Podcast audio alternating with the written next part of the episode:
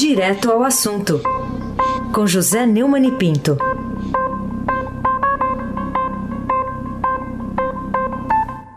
Neumani, bom dia. Bom dia, Raíssa Abac, o craque.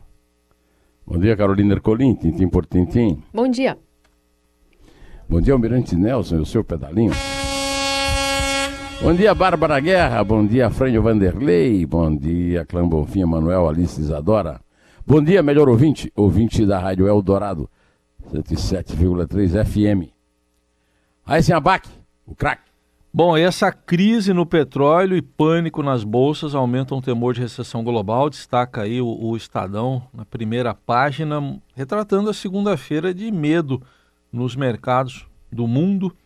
Ô Neumann, que influência você acredita que possa ter no dia a dia da economia brasileira essa situação toda? Eu sou a pior pessoa para falar sobre isso. Eu nunca uh, tive uma ação na vida, né? nunca investi na bolsa. Acho que a bolsa é uma coisa fora parte da economia real, mas eu tenho um filho, o Vladimir, que é, é um empresário dessa área de, de, de capitais e, e, já me convenceu do contrário. Eu continuo sem apostar na bolsa, mas sei que tem influência na economia sim, né? Num único dia, as ações das empresas negociadas na Bolsa de Valores perderam 432 bilhões, né? Na Bolsa de São Paulo, em valor de mercado segundo dados da Economática. É o maior prejuízo da Bolsa num único dia desde o início do Plano Real em 94. É, de fato, os investidores em Bolsa devem ter paciência, mas é difícil manter o sangue frio com o mergulho de 12, tanto por cento ontem. Né? O, o, presidente Bolsonaro disse que vai manter a política de preço da Petrobras e que o governo não vai aumentar impostos sobre combustíveis em meio à queda global do, da, da, do preço do petróleo, se referindo especificamente à contribuição de intervenção no domínio econômico. De qualquer maneira, é, se manifesta claramente a aversão ao risco, ou seja, por mais que se tente ser tranquilo, sempre isso traz medo. Carolina Ercolim, tintim por tintim. Neumani, é, o jornal hoje também Estadão traz a pergunta: o que o Brasil pode fazer para enfrentar a crise? E quatro respostas aparecem. Queria saber se você tem algum palpite também para acrescentar aos uh, especialistas, né? O que já foi colocado aqui no jornal hoje. É, o, o Paulo Guedes pediu serenidade, né? Esses analistas também. Eu acrescento, Carolina, já que você perguntou, que boa informação em notícia e em propaganda simples se possível gratuita e massiva nos meios de comunicação. Para isso o governo tinha que conversar direito com os meios de comunicação e convencer todo mundo a, a entrar nessa, né? É, é necessário. Né? Informação é fundamental. Agora, é também necessário que haja medidas que possam reduzir a exposição do Brasil ao caos né? no mundo inteiro passa por um entendimento com o executivo e com o legislativo para começar de imediato reformas urgentes, como a administrativa, a tributária, a PEC emergencial, segundo vários economistas que o Estado ouviu. Eu sei que o efeito dessas reformas não é imediato, não vem é, assim de, de supetão, né? Há também a previsão de que o PIB vai ser menor do que 2%, 2% em 2020, né? Mas há também quem defenda a continuidade de redução de juros tal. Eu aposto em informação ah, e nas reformas. Com o Armando Castelar, o coordenador da área de economia aplicada do IBRE, da Fundação Getúlio Vargas, que diz que se tivermos clareza sobre as reformas, se virmos um clima de parceria em volta de uma agenda, o Brasil pode ser muito mais interessante em termos de investimento do que está sendo. Aí, Abac, o craque. O Neumann, outro destaque do Estadão é que para Bolsonaro, se o Congresso recuar, o ato perderá força, referência aos atos de protestos que estão sendo convocados para 15 de março, domingo que vem agora. Você acha que é o que isso aí? É um palpite do presidente, profecia, pensamento positivo para o governo? O que, que é isso? Eu gosto daquela expressão inglesa, wishful thinking, um pensamento que é, que transmite um desejo. Né? De qualquer maneira, o Bolsonaro disse que o que a população quer, que está em discussão lá em Brasília, Ela não quer que o parlamento seja o dono do destino de 15 bilhões do orçamento. É, eu até acho que ele tem razão. Agora, ele é o chefe de um governo que negociou isso com o Congresso. Eu achava que ele tinha que ter vetado, mantido o veto, sem fazer, fazer acordo nenhum. Né? Esse poder excessivo que está dando a um, um, deputado do Baixo Clero, esse Domingos Neto do PSD do Ceará, é um absurdo, é, é, é, uma, é um descontrole absoluto e não tinha razão para Luiz Eduardo Ramos eh, negociar com Rodrigo Maia e Davi Alcolumbre. Eh, o, o estancamento da crise em torno do, do orçamento impositivo.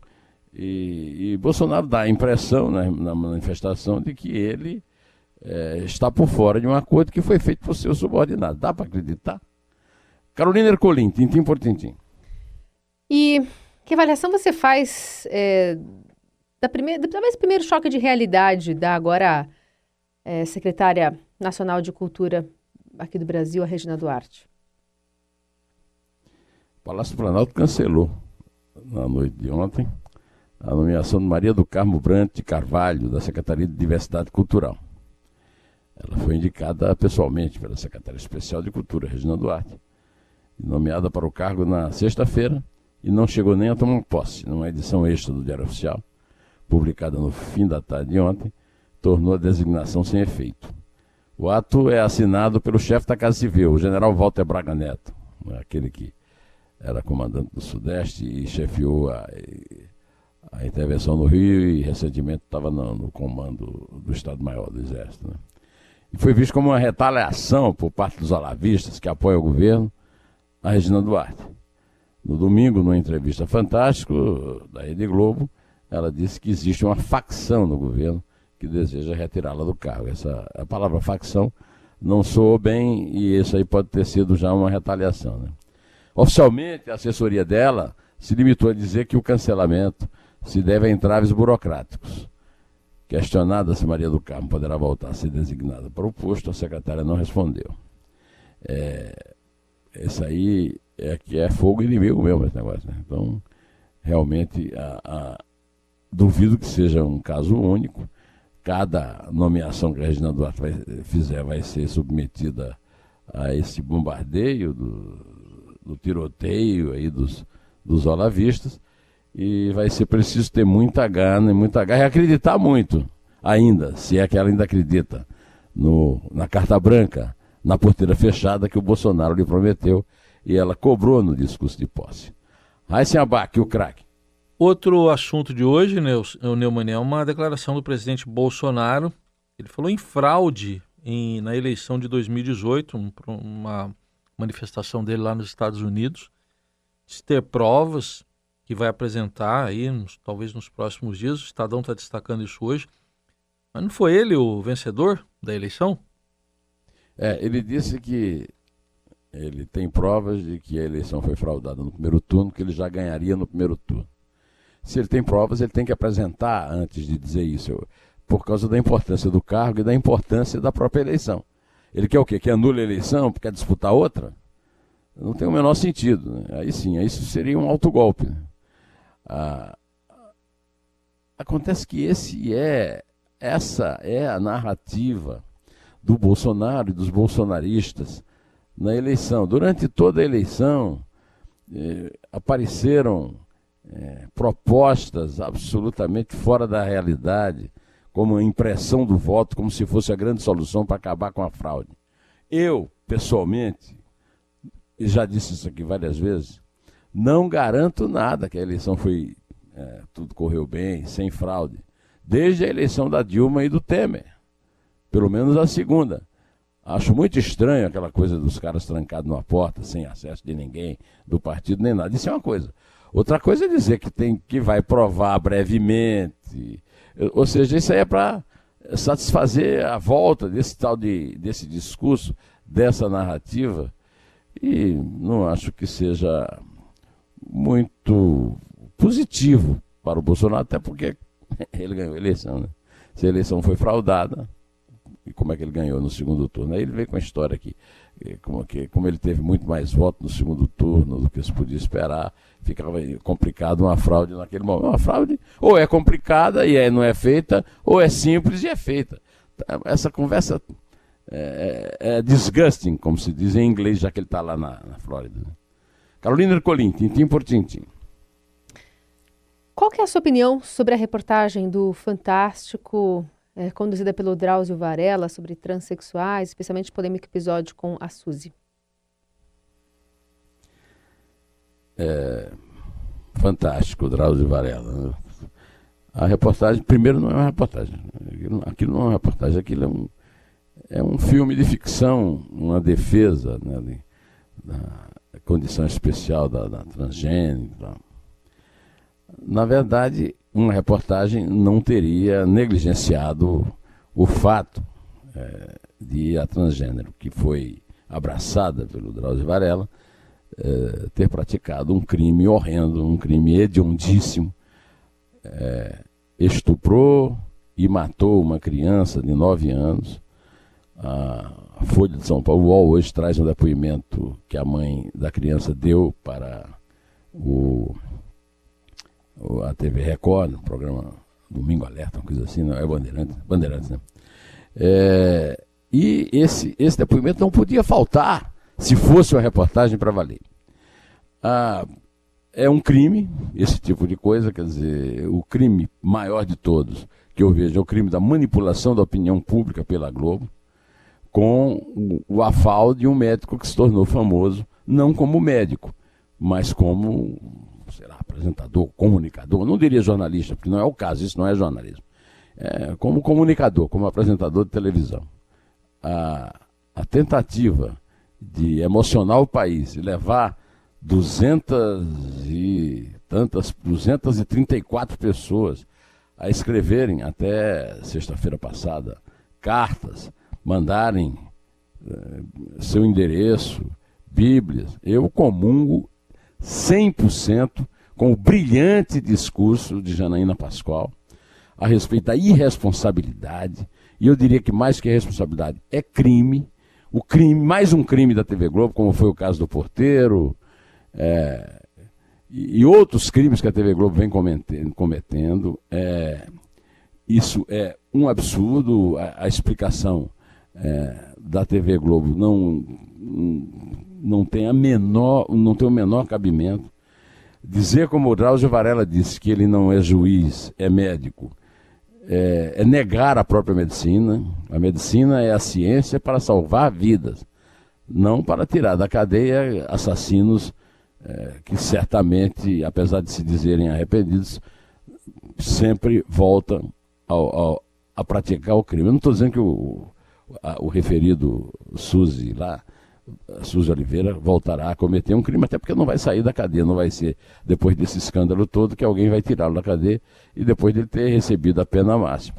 Eu acho, inclusive, que a matéria, a, se a Globo tivesse feito uma reportagem, poderia ter feito uma reportagem para o lado positivo. Primeiro, que a justiça funcionou, uh, o criminoso foi punido. Em segundo lugar, que o inferno prisional brasileiro, que é mesmo um inferno, poupou a vida desse cidadão. Se ele está há nove anos sozinho, ele está vivo. Normalmente, na lei da cadeia, o crime horroroso que ele cometeu, é, inclusive a Janaína conta que ele devolveu o cadáver já em putrefação, adiantado estado de putrefação à família. O, o, crime que ele cometeu é um crime punido com morte, execução dentro da cela. E ele está vivo numa demonstração que, pelo menos, a vida dele, o Estado brasileiro conseguiu manter. Então, está é, é, tá tudo errado nesse caso aí, mas realmente não é apenas uma irresponsabilidade, é um crime e, e, e, o médico não pode se esconder da sua responsabilidade dizendo que não é juiz. Isso não tem nada a ver com juiz, não tem nada a ver com cristandade. Isso aí tem a ver com responsabilidade como médico. Talvez fosse o caso do CRM investigar isso aí. Aí sem abaque, o craque. Bom, outro assunto que eu queria que você comentasse aqui é a declaração do presidente da Câmara, o Rodrigo Maia, que agora ele vai parar de falar mal do ministro da Educação. Por que isso? Pra, é, prometi não falar mal do ministro da Educação, senão ele não cai. Foi o, que disse o Rodrigo Maia. Eu achei engraçada a piada. realmente, nem o próprio Weintraub, que é chegado a uma piadinha, né? Normalmente de muito mau gosto, pode reclamar dessa piada do Rodrigo Maia. Eu vivo pegando no pé do Rodrigo Maia, né? Mas nessa daí, até eu achei graça, viu? Carolina Ercolim, tintim por tintim. Vamos falar sobre o caso do Ronaldinho, porque a Justiça do Paraguai vai decidir hoje de manhã se permite que o jogador e seu irmão Roberto Assis passem a cumprir prisão domiciliar durante a investigação de que são alvo no país por uso de documentos falsos.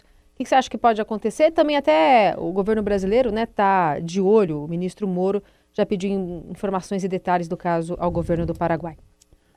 O presidente lá do Paraguai disse que caia quem cair. É, é uma versão do Duela, aqui em Duela, do Fernando Collor. Né? Olha, é, eu publiquei um artigo ontem à noite, já está circulando no, no, meu blog, no portal do Estadão, chama-se Esse drible Ronaldinho aprendeu com Lula. É, porque em vez de, de, se defender de crimes de que é acusado, o ex-presidiário acusa promotores e juízes que o denunciaram e condenaram de abuso de autoridade. E o ex-craque o imita fora do campo no Paraguai. Né? é, eu encerro, eu, eu conto no meu artigo que o Ronaldinho não é assim um exemplo para dar para os meus filhos. Né? O, o, Ronaldinho, no, eu narro o, o, passado dele, inclui crime ambiental. Né? Esse crime ambiental, ele fez um acordo, era uma construção de um pier é, no, no, Lago Guaíba. É, ele fez um acordo é, e não cumpriu o acordo para não, não ter de pagar uma tremenda multa ambiental. Quando a justiça foi é, buscar o dinheiro, quebrando o sigilo bancário dele, encontrou R$ 24,36 nas contas dele e do irmão Roberto Assis, conhecido como Assis. Se meteu numa história muito nebulosa de pirâmide financeira com Bitcoin, quer dizer, e aí a, a, história dele no Paraguai é muito complicada. Primeiro, ele está com, por causa desse crime ambiental, ele está com o passaporte brasileiro é, interditado. Ele não pode sair do país. Tentou sair com o passaporte espanhol que ele conquistou jogando pelo Barcelona, jogando muito bem. Craque ele é. E, e, foi apreendido o, o passaporte de, espanhol dele, ele tentando sair por Guarulhos.